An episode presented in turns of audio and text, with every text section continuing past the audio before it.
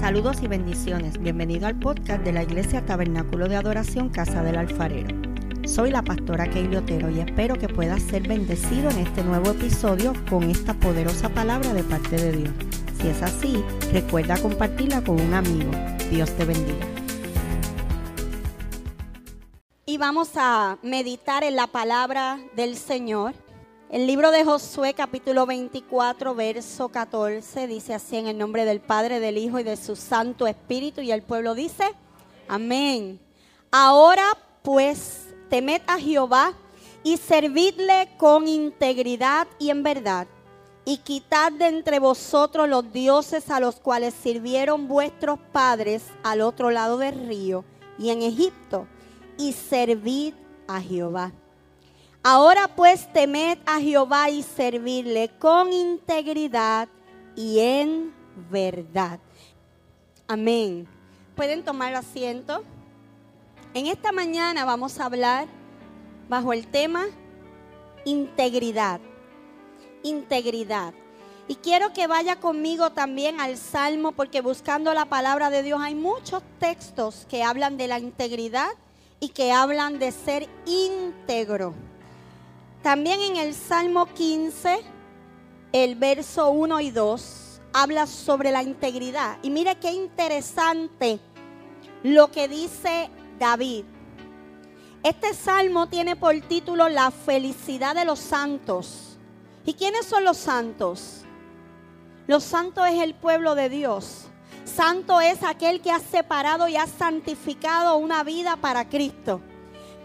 Santo Ay, mi madre era una santa, dice la gente. Ay, ese hijo mío era un santo. Hermano, santo es una persona que ha separado su vida y, se ha santificado para Dios. Así que David dice que la, la felicidad de los santos está, dice Jehová. Es una pregunta que hace David. Jehová, ¿quién habitará en tu tabernáculo? ¿Quién morará en tu santo monte? Está preguntando David. Y dice, el que anda en integridad y hace justicia y habla verdad en su corazón. El que anda en integridad, íntegro. El que hace justicia, justo. Y el que no tiene mentira en su corazón. ¿Sabía usted que no solo se miente con la boca?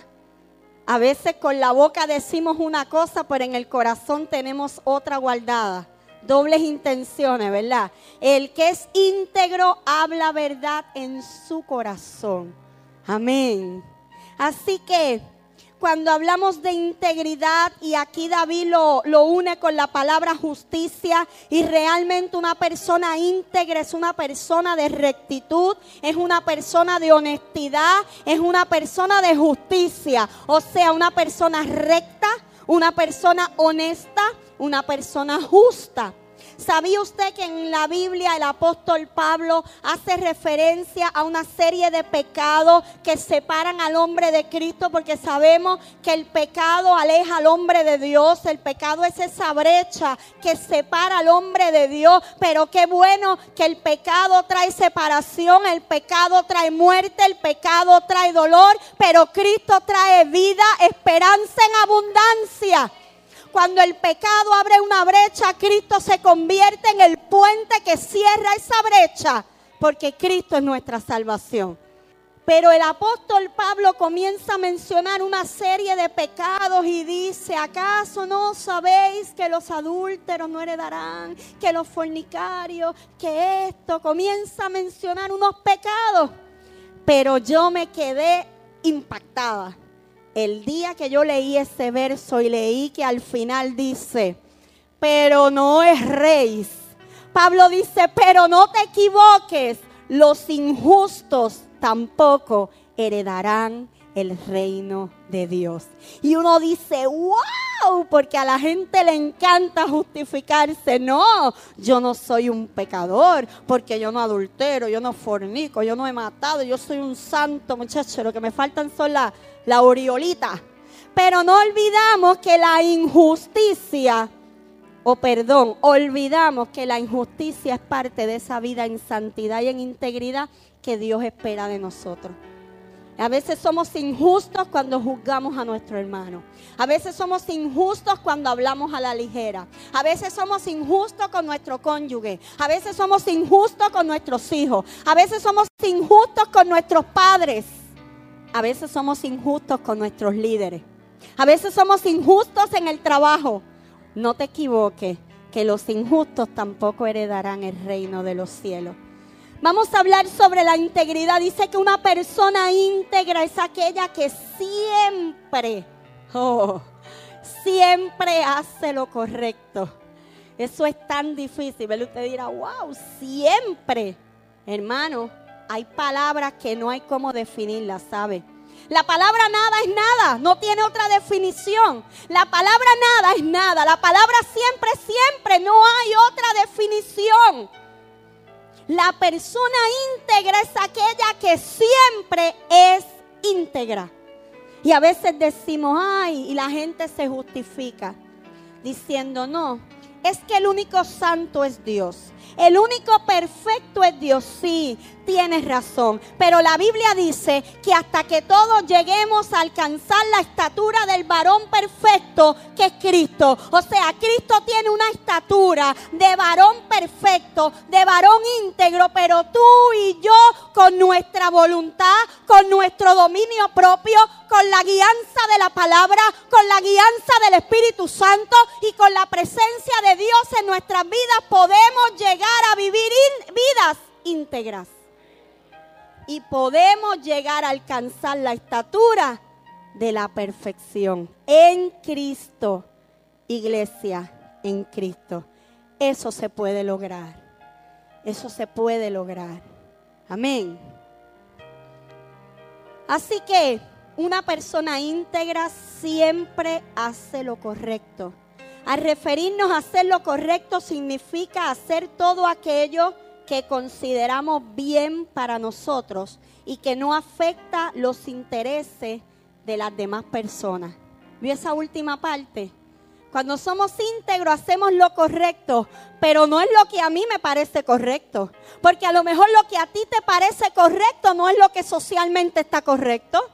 Lo que a ti te parece correcto no es a lo mejor lo que la palabra de Dios dice que está correcto.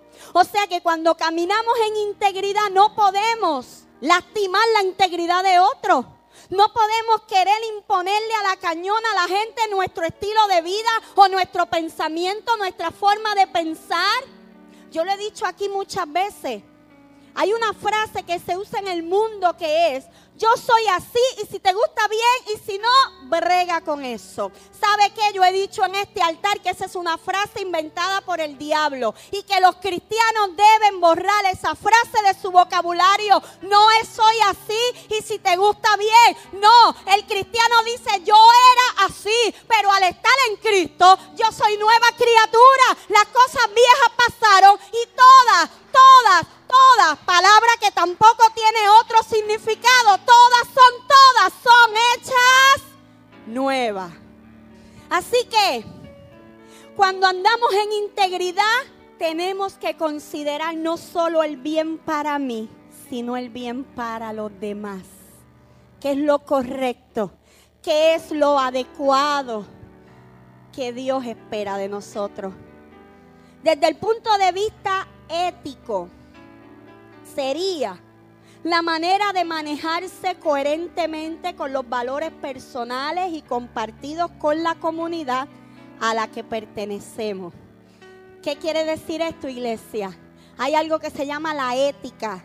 La ética es lo que dirige la cultura, la sociedad. Cada sociedad, cada cultura, ¿verdad? Tiene un código de ética. Es la forma en que nos debemos conducir. Y dice que cuando nosotros practicamos la integridad, tenemos que de manera coherente, o sea, eh, claramente, con nuestra mente bien clara, sabiendo lo que estamos haciendo, que no afecte, que no vaya en contra de lo que dice la sociedad o de lo que dice nuestra cultura. ¿Cuántos aquí son puertorriqueños? Eh, ¿verdad? Pues usted tiene que vivir una vida íntegra, pero se tiene que dejar llevar por las leyes que rigen nuestro país.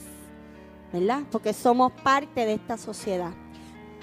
Somos cristianos, pero estamos en este mundo y hay que dirigirnos por las reglas de este mundo.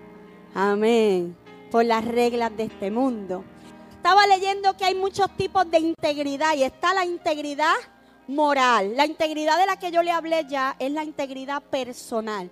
Son las cosas, ¿verdad?, que tienen que ver con mi personalidad. Pero en la integridad moral, dice, puede definirse como una cualidad de la persona para que la faculta para tomar decisiones sobre su comportamiento por sí misma. Cuando nosotros tenemos integridad moral, cuando moralmente somos íntegros, tenemos la capacidad de tomar decisiones por nosotros mismos y autocorregirnos. No tiene que venir nadie a decirme, eso no está correcto, eso no está bien, porque si yo tengo integridad, yo sé lo que es correcto y lo que no es correcto a la luz de la palabra, a la luz de la sociedad y a la luz de mi familia, porque usted sabe que cada familia tiene unas reglas.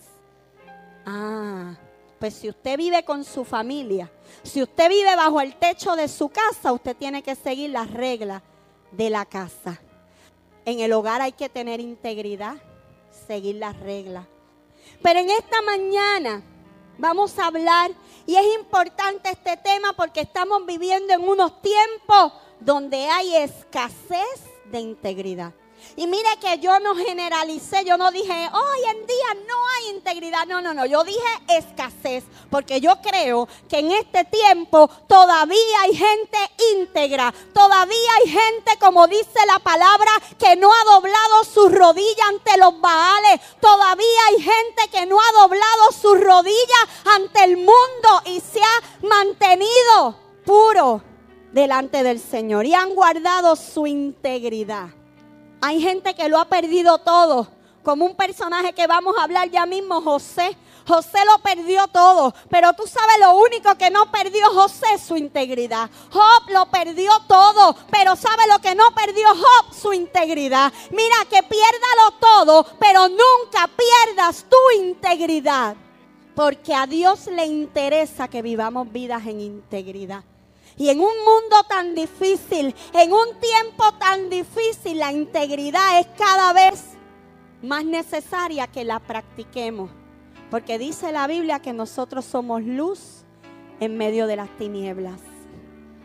Yo conozco gente que Dios los ha prosperado por su integridad, pero yo también creo que aunque a mí Dios no me prospere allá, que me dé una mansión, un carro de lujo, que me dé un millón de dólares, no, pero ¿sabes qué? Que hasta ahora yo no he visto nunca que mis hijos se acuesten sin comer. Yo no he visto nunca que me quede en mi casa una semana sin un peso para gasolina. Eso yo no lo he visto porque Dios no me ha dado abundancia, pero me ha dado el pan mío de cada día.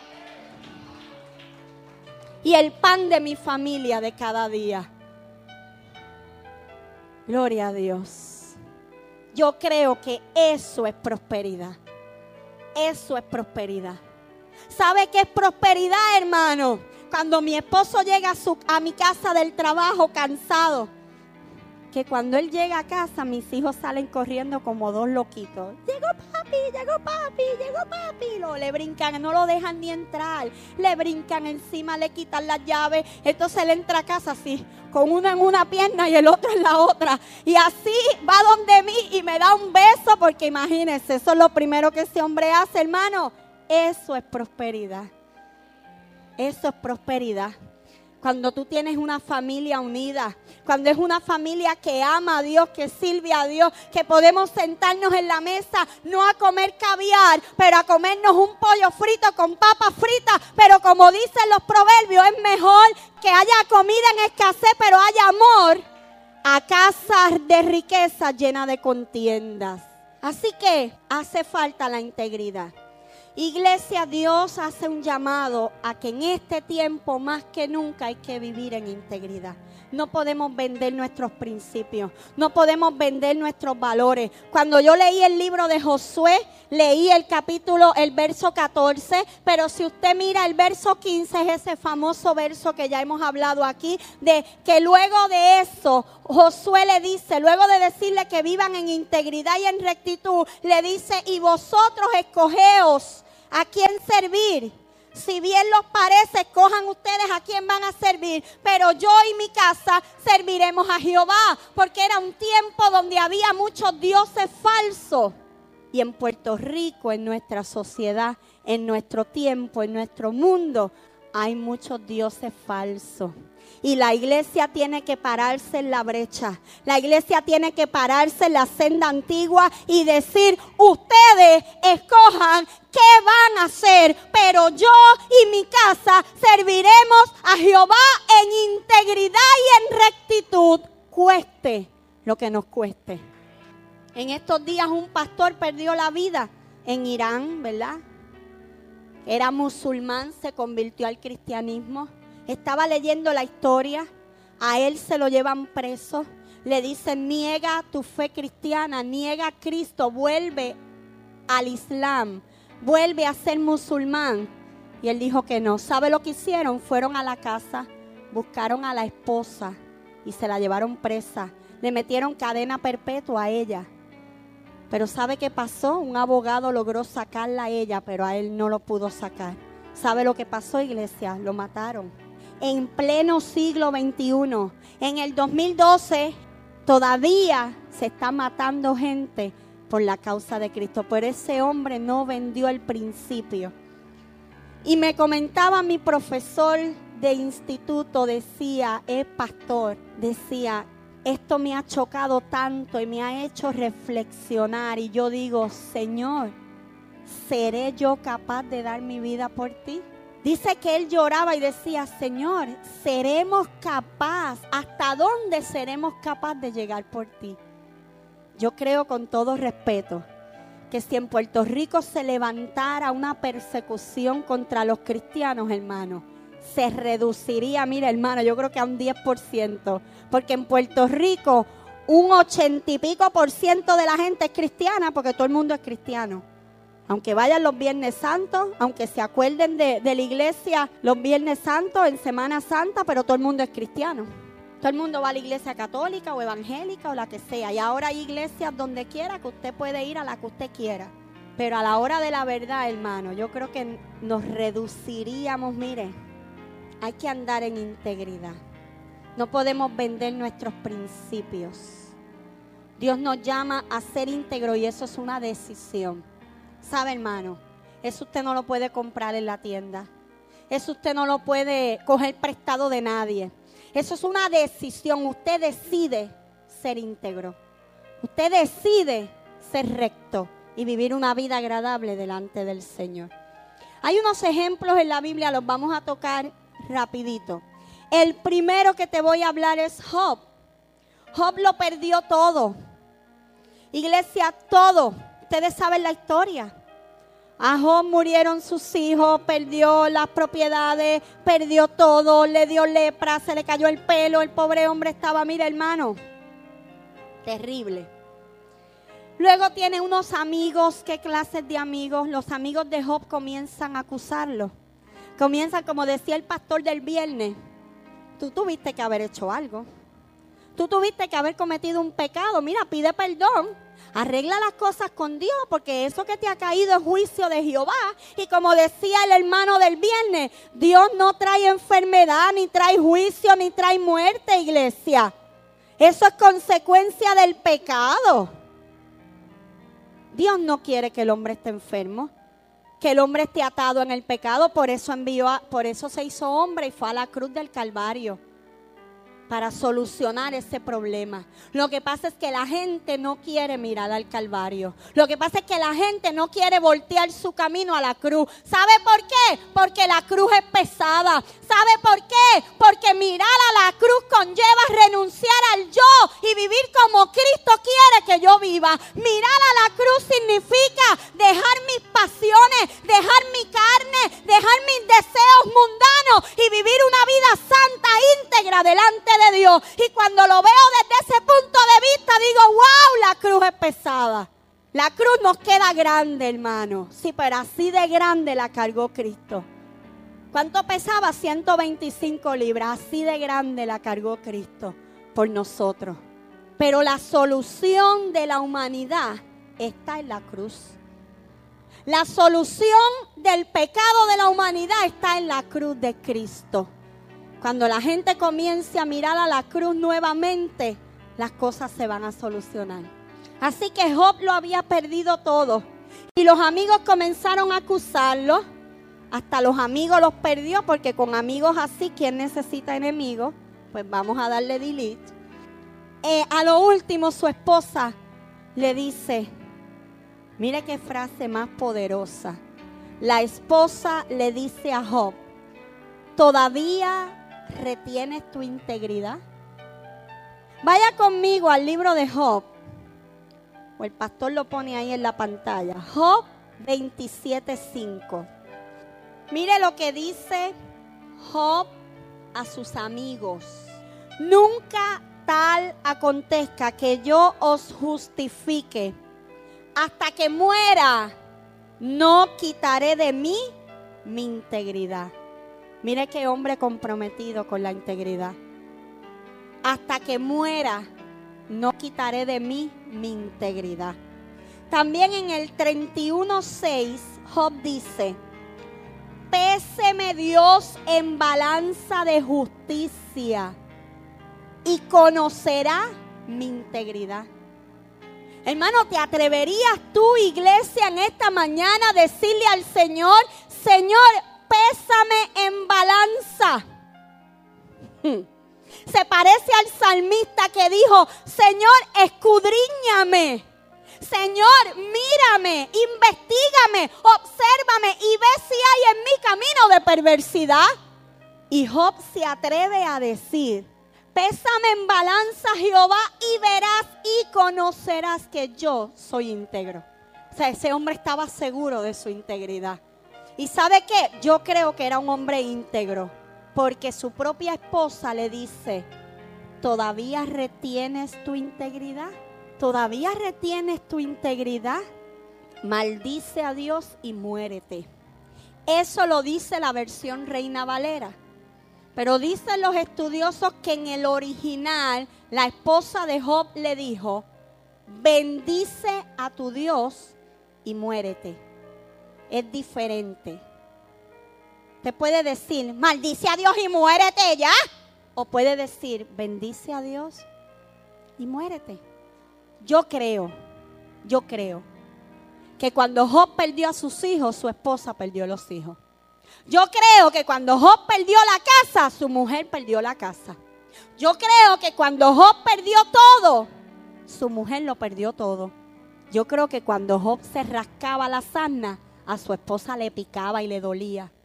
Yo no creo que esa mujer le haya dicho a él de mala gana, mira mi hijo, ese Dios al que tú le sirves. No, era como una manera de, Dios mío, ya, es tanto, llévatelo. ¿Cuántos no hemos pensado alguna vez así? Señor, este sufrimiento ya, ¿verdad? Pero aquella mujer reconocía que Job era íntegro porque dijo, todavía retienes tu integridad. Así que Job era un hombre íntegro. Y vamos a ver al final cómo Dios premia la integridad de Job. Luego vemos un hombre llamado Ezequías la historia de Ezequías se encuentra en el libro de Isaías del verso 36 al 39. Narra la historia de Ezequías. Es, un, es una parte que tiene Isaías que es histórica. Y dentro de ese libro de Isaías es como si fuera el libro de Ezequías, porque esos cuatro, perdón, esos tres capítulos ahí lo que hace es hablar de Ezequías. Ezequías era rey de Judá. Y llega un embajador del rey de Asiria y se reúne con tres delegados de sequía y este hombre comienza a advertirle a estos embajadores del rey Ezequías, número uno, que no debían confiar en Egipto, porque Ezequías tenía planes de ir a buscar ayuda en Egipto, de ir a aliarse con Egipto para tener, ¿verdad? Este soldados y armamento. Entonces este hombre enviado por el rey de Asiria, por el rey Senaquerib, que era el rey de Asiria, envía a este hombre para que le lleve, ¿verdad? Noticia. Y comienza a decirle, no deben confiar en Egipto porque van a ser defraudados. Comienza a decirle, y si van a confiar en Jehová, les digo, les dice que si Ezequías ha quitado los lugares altos y altares a Jehová, Van a, no confían en Egipto porque esta gente los va a defraudar. Y en Jehová no pueden confiar porque ya Ezequías, el rey, mandó a sacar los altares y los lugares altos los mandó a quitar. También le dijo, les recuerdo que Judá, que ustedes no tienen suficiente armamento ni suficientes soldados, no tienen muchos jinetes. ¿Sabe qué? El rey de Asiria envía a esta gente para que le, quite ¿verdad? las ganas a Ezequías de hacerle frente a ellos. No nos hagan frente porque nosotros los vamos a vencer. Este hombre que fue a llevar noticia les dijo falsamente que Jehová había ordenado a los asirios que destruyeran a Jehová, eh, perdón, que destruyeran a Judá inventando mentiras o tal vez ignorando o con una falsa interpretación, ¿verdad? Les dijo, no confíen en Ezequiel porque ya Ezequiel quitó los altares y quitó los lugares altos donde se adoraba a Jehová. Además, ¿sabes una cosa, iglesia? Cuando el enemigo quiere venir a tocar tu integridad, te va a dar por donde él sabe, por donde él sabe que es tu debilidad. A Judá Nadie podía hablarle de Jehová porque Jehová era su Dios. Entonces viene este hombre y le dice, ay, les voy a decir otra cosa. Jehová dijo, acuérdate que para el pueblo de Judá, lo que Jehová decía, eso era lo más grande. Si Jehová decía, ve y mátalo, ellos iban y los mataban. Si Jehová decía, pasa este monte, ellos lo pasaban. Si Jehová decía ayuno, ellos ayunaban. Para ellos Jehová era su Dios. Y viene este hombre a decirle, Jehová ha dicho que Asiria los va a vencer a ustedes. Nos ha dicho a nosotros que los destruyamos usando el nombre de Jehová. ¿Sabes una cosa? Va a venir gente a tu vida que para hacerte caer de la integridad va a ser capaz de usar el mismo nombre de Jehová. Tenga cuidado. No todo el que te dice Jehová dijo, Jehová esto hay. Tenga cuidado, hermano. Tenga mucho cuidado. ¿Sabe lo que pasa hoy en día? Que como la gente no tiene una vida íntegra delante del Señor, como la gente no tiene una comunicación directa con Dios hoy en día, cualquiera que viene por ahí le dice una palabra o le dice algo, dice que de parte de Dios da tres zapatazos en el piso, la persona se lo cree. A mí me encanta que vengan los profetas y hablen. Profetas hablan.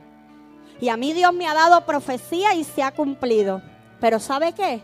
También he sabido escuchar la voz de Dios en mi corazón, sola, en mi casa, cuando no hay nadie al lado mío, diciendo, Jehová dijo. Simplemente Jehová mismo me dijo. Esa es la relación que tenemos que cultivar con Dios. Esa es la relación que tú y yo como creyentes tenemos que cultivar con Dios en integridad. Así que este hombre comienza a dar todas esas cosas. Y para colmo a lo último le dice, ¿y saben qué? Ezequías su rey los está engañando a todos ustedes. ¿Sabe qué? Tu enemigo mentirá, va a calumniar, va a inventar, va a interpretar, va a maquinar contra ti para tentarte a fallar para tentarte y desmoralizarte. Aquellos que fueron enviados por Ezequías a hablar con aquel que había enviado el rey de Asiria, quedaron desmoralizados. Dice la Biblia que el hombre empezó a hablarle en el idioma de ellos, empezó a hablarle en hebreo.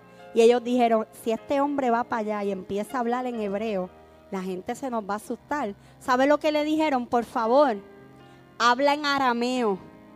Porque ellos no lo entienden, pero nosotros sí. El hombre se negó. Se negó. ¿Sabe lo que estaba haciendo el enemigo? Los estaba asustando. ¿Sabe lo que estaba haciendo el enemigo? Los estaba amedrentando. ¿Sabes por qué? Porque la Biblia dice que el enemigo anda, que el diablo anda como león rugiente buscando a quien devorar. ¿Y sabe lo que hace el león? Que ruge. ¿Sabe lo que hace el león? Que ruge. Y cuando el león ruge, el corderito tiembla. Pero yo te tengo una noticia. Los que han visto aquí muñequitos los fanáticos del Cartoon Network saben que en todos los muñequitos ponen al león con una bandita, ¿verdad? Agarrándole la boca aquí a la cabeza y con los cachetes hinchados. En los muñequitos los leones siempre tienen dolor de muela. ¿Sabe por qué? Porque el león es un depredador que come carne. Pero él come carne, pero él no tiene hilo dental. En la selva no hay hilo dental, ni hay enjuagador bucal, ni hay dentista.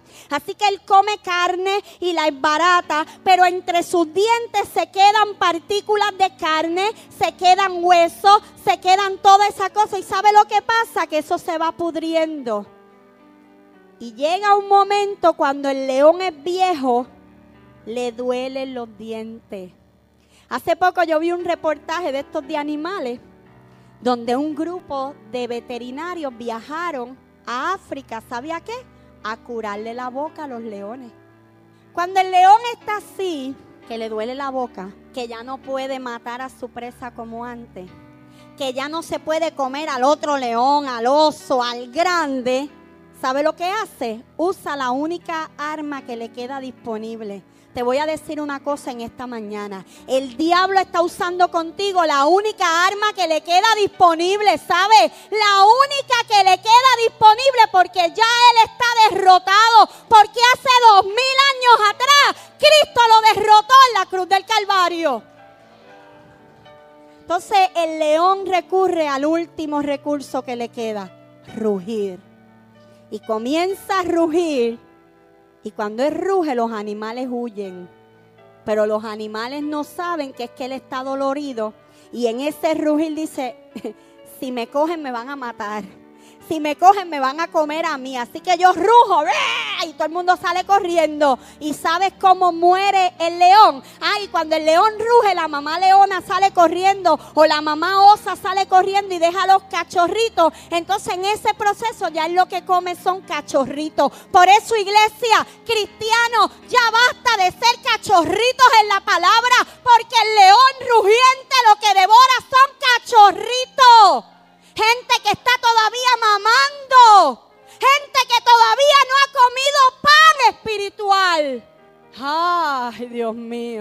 Cuando el león ruge, las maíz salen corriendo y dejan a los cachorritos. Entonces él se come los cachorritos. ¿Sabe lo que le pasa al león? Se muere de hambre. el rey de la selva. Todo un animal espectacular, porque ver a un león, eso es lo más espectacular que hay. Son uno de los animales más impresionantes y más bellos que hay en la naturaleza. Y lamentablemente mueren de hambre porque ya no pueden comer. Pero siguen rugiendo.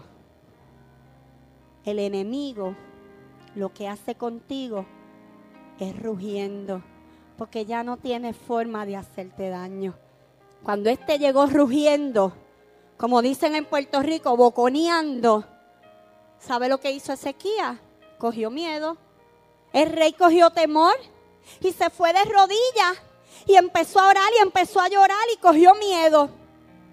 Entonces mandó a buscar al profeta Elías y le dijo, mira lo que le dijo, le dijo, los hijos han llegado hasta el punto de nacer y, la que dio a luz no tiene fuerza.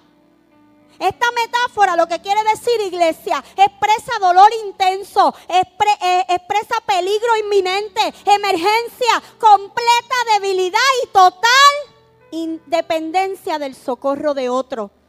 Ezequiel dijo, esto aquí ya yo no puedo hacer nada. ¿Y sabe lo que hizo el rey de Asiria? Senaquerib empezó a escribir cartas. Llévale esa carta allí a Ezequiel. ¿Y le qué decía las cartas? Te vamos a matar, te vamos a destruir, están vencidos, no tienen ejército, tú no tienes nada, toma una carta. Y venía la otra carta, te vamos a quitar la casa porque debes seis meses, ahí está la carta. Y venía la carta de Senaquerib, dice la carta que tienen diagnóstico de cáncer terminal y no tienes cura. Y llegaba la carta de Senaquerib y decía, tu hijo lo vamos a meter preso porque está hundido en las drogas. Y llegaba la carta de Senaquerib y decía, usted tiene una demanda de divorcio puesta por su esposo. Y llegaba la carta de Senaquerib y decía, mujer, usted es estéril, no va a tener hijos y llegaban las cartas de Senaquerí. Y a tu vida van a llegar cartas de tu enemigo. ¿Sabe lo que hizo Ezequiel? Cada una de aquellas cartas las tomó. Tomó las cartas, iglesia, y las puso en el altar. Y se arrodilló y extendió sus manos sobre aquellas cartas y dijo, Jehová, mira lo que están diciendo. Oh Señor, mira lo que están hablando, Señor. Decía, Señor, mira la noticia que me están dando en el altar, iglesia. Y yo te he hablado aquí de una mujer llamada Ana, que cuando Penina la molestaba, ¿sabe lo que hizo Ana? Se fue al altar y se derramó en la presencia de Dios. Iglesia, cuando tu enemigo se levante contra ti, derrámate en la presencia de Dios. Iglesia, trae tus cartas al altar. Y yo le he dicho a ustedes, iglesia, que tu enemigo no es tu hermano. Joey no es mi enemigo. El pastor de aquella iglesia que está creciendo más que yo, ese no es mi enemigo. Aquel evangelista que vino, ese no es mi enemigo. Por eso la iglesia de Cristo está como está. Por eso Puerto Rico está como está. Porque la iglesia ha olvidado que su enemigo se llama Satanás y no mi hermano. Entonces andamos peleando unos con otros porque tú danzas y yo no danzo. Porque tú sacas un paño y yo no saco paño. Porque tú gritas y yo hablo. Tú sabes, a la gente no se le grita porque no vuelven para la iglesia. Andamos peleando porque yo llevo la falda larga y tú te pones pantalones. Las iglesias andan peleando porque tú usas pantalla. Mira una pastora con el pelo rubio. ¿Qué es eso? Yo tengo mis canas que me las dio el Señor. Esos hermanitos con barbas en las iglesias. Pastora, cómprele gilet. En mi iglesia nadie tiene barba. Andamos, mira hermano, usted se ríe, pero dígame si, levante la mano los que están de acuerdo conmigo. Hermano, la iglesia ha olvidado que mi enemigo se llama Satanás. La iglesia ha olvidado que el que conspira contra mí es Satanás. Y mientras la iglesia pelea por bobería, Satanás se sigue colando y destruyendo familias, y destruyendo hogares, y destruyendo matrimonios, y trayendo divorcio, y trayendo problemas, y trayendo crisis, porque los pastores y los líderes están enfuscados en velar a aquel al hermano y olvido que la gente en la iglesia se está muriendo. Senaquerib envió cartas. Y yo sé que a tu vida han enviado cartas. Pero Ezequiel las trajo al altar. Y las derramó ahí. Isaías vuelve donde Ezequías y le dice, te voy a decir una cosa, dile que no hay razón para temer a Siria, que él pondrá a Senaquerib un espíritu y se volverá a su tierra y allí lo matarán. En otras palabras, Jehová le dijo a Ezequías, no te preocupes, no tengas miedo, porque va a pasar algo, va a haber un impulso que Senaquerib va a volver a su tierra y allí lo van a matar. ¿Sabe lo que pasó? De noche, mientras dormían, porque era cierto, Ezequías no tenía la gente suficiente para hacerle frente al enemigo. No tenía gente, no tenía caballo, no tenía jinete, no tenía armamento, pero tenía la integridad delante de Dios y tenía un altar de Dios donde llevar sus cartas. Entonces, ¿sabe lo que pasó una noche? Llegó el ángel de Jehová y dice que mató 185 mil soldados de, Asiria. Cuando Senaquerib vio eso, hizo como la cucaracha, que cuando uno prende la luz sale corriendo, mira, salió corriendo y se volvió a Nínive, su lugar. Pero ¿sabe lo que pasó cuando llegó a Nínive? A que usted no sabe quiénes lo estaban esperando. Dos hijos. Los hijos lo estaban esperando. Papá, qué bueno que estás aquí. Dice que el papá llegó a Nínive y se fue a orarle a los dioses paganos que él le servía. cuando se arrodilló a orar, vinieron los hijos, mire, y lo mataron. Murió en manos de sus propios hijos. La gente se sorprende cuando lee las noticias, pero hermano, mire, esto es desde los tiempos bíblicos. Le hace la Biblia que usted se va a sorprender de las historias que hay aquí. Los hijos lo mataron. O sea que Dios libró a Ezequiel por la integridad. Pero ¿sabe qué pasó después? Para hacerte el cuento corto, que ya la mañana va avanzando. Amén. Entonces llega a la vida de Ezequiel la enfermedad. Porque mira que Job tuvo varias cosas, o sea, le vino una detrás de la otra. Anoche yo saludo a una hermana de la iglesia, de una iglesia, y le digo, ¿cómo está? Pues mija, aquí lloviendo sobre mojado, resbalando en lo mismo, taca que taca, ya ni me acuerdo de las demás. Entonces me enseñó un golpe aquí, un moretón por allá, un cantazo por allá. El enemigo te va a tirar una tras otra, una tras otra, pero ¿qué pasa? Y el Dios en el que tú has creído Deja de declarar con esa boca derrota. La gente no ha entendido el poder que tiene en la palabra, en la boca, que el poder está en la boca. No declares maldición para tu vida, no declares problemas, declara bendición, declara gozo, declara paz, declara victoria. Pues mira, llegó la otra. Ahora Ezequías se enferma y Ezequías vuelve a orar. Iglesia, el poder de la oración. El banco te está siguiendo, ora. No tienes trabajo, ora. Te van a cortar la luz, ora. El hijo está tremendo, ora. El marido te tiene hasta aquí, ora.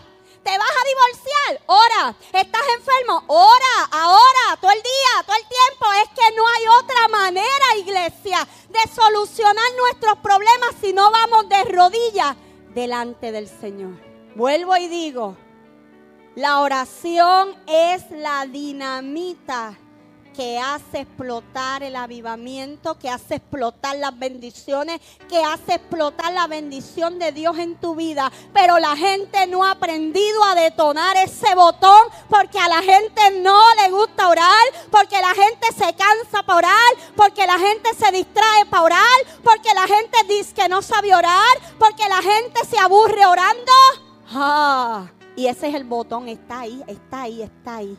Está como la dinamita, que usted mira y está todo eso lleno de, esos palitos amarrados, amarrados, y es mucha, mucha, mucha dinamita. Pero ¿sabe lo que lo detona? Un botón.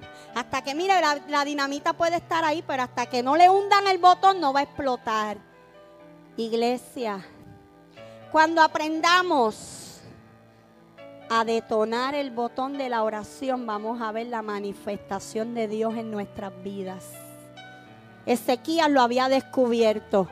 Y cuando le llega la otra carta, pero esta vez no era de, de esta vez era carta del médico que estaba enfermo, va y la pone nuevamente en el altar. Comienza a orar. ¿Sabe lo que pasó? Ezequías, Dios lo sanó. Dios le dijo a Isaías, vete y dile que le voy a dar 15 años más de vida. Pero me encanta una parte que dice, el profeta le dijo que Dios lo iba a sanar, pero que aún así tenía que coger masa de higo y ponerla en su llaga. Y eso a mí me encanta. ¿Sabe qué quiere decir coger la masa de higo y ponerla en su llaga? Que hagas tú tu parte. Entonces hay gente, ay Dios mío. Ay Señor, yo no tengo trabajo, Padre. Señor, yo necesito un trabajo, Padre. Déjame ver qué están dando en el 4. Ay Señor, la verdad que yo necesito un trabajo. Dios mío, dame un trabajo. Pero no llevo un resumen. No hablo con nadie. No salgo de casa. Ay Señor, tengo un dolor, pastora. Tengo un dolor hace 10 días aquí atrás. Pero estoy orando, Dios me va a sanar. Ora, pero ve al médico. A ver, a ver qué pasa. Tú sabes, actúa, muévete, haz algo. Ay, tengo problemas matrimoniales, pero sigo igual de malcriado, igual de parejero, igual de guapa, de guillúa. Hello, cambia tus actitudes, haz tu parte, haz tu parte. ¿Sabe lo que le quería decir a Dios a Ezequías? Haz tu parte coge la masa de higo, póntela en la llaga que Jehová te va a sanar. Cuando él hizo su parte, Jehová hizo la de él. Cuando él se movió en fe, Dios hizo su parte. ¿Y sabe qué? Ahorita le voy a decir lo que le pasó a Ezequiel. Y para terminar, José. José vendido como esclavo, acusado, tentado, 20 cosas.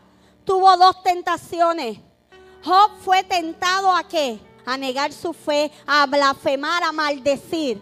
Ezequías fue tentado a quedarse en el miedo, en, el temor, a, mire, a soltar los brazos, a entregarse al enemigo. Ahora vemos un José que fue tentado número uno por una mujer. Porque las tentaciones pueden ser espirituales, pueden ser físicas, pueden ser morales. El enemigo te va a tentar de muchas maneras. Y la tentación de José primero fue carnal. Llega esta mujer hermosa, esposa de Potifar, la más yo me imagino que la más bella de todo aquello allí, se bañaba con leche de cabra y se peinaba así lo más lindo, ese pelo, mire, de queratina power y llegó allí y le dijo, ve acá nene, que tú estás tan lindo que yo quiero dormir contigo. Y le arrancó la ropa esa mujer, mire, mujer de esas guapas que hay por ahí hoy en día, de esas diablos vestidas de mujeres, diablos con falda y pintalabio. Y mira, le rasgó la ropa. ¿Sabe lo que pasó? Cuando José se vio nu, ¿sabe lo que hizo? Salió corriendo. Porque él dijo, yo no voy a perder mi integridad por esta mujer, aunque sea quien sea. Usted sabe los beneficios que hubiese obtenido José si se acostaba con aquella mujer. Si se convertía en su amante, si ella era la esposa del más que mandaba allí. Pero ¿sabes qué? A José no le interesaba quién mandaba más, porque él tenía al rey de todos los reyes, al Señor de todos los señores. Y aquel él había decidido, a ti Señor, yo no te voy a defraudar. Gente, a veces hay que salir corriendo. A veces hay que salir huyendo, pero no vender nuestra integridad. Luego, José tuvo otra tentación. Cuando sus hermanos llegaron a buscar comida, José pudo haberle dicho ahora a él, ah, gracias papá, que los ha entregado en mi mano. Sí, porque la, gente lee en la Biblia que dice los enemigos serán puestos debajo de tus pies. Entonces los cristianos lo cogen a pecho y cuando ven a los enemigos ahí sufriendo, ahí está.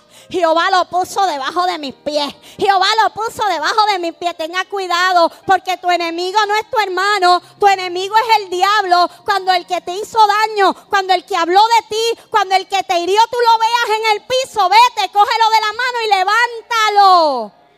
No paguéis mal con mal. Vence el mal con el bien. José tuvo la oportunidad de vengarse de sus hermanos, pero ¿sabe qué hizo? Dijo no. ¿Por qué? Porque era un hombre íntegro.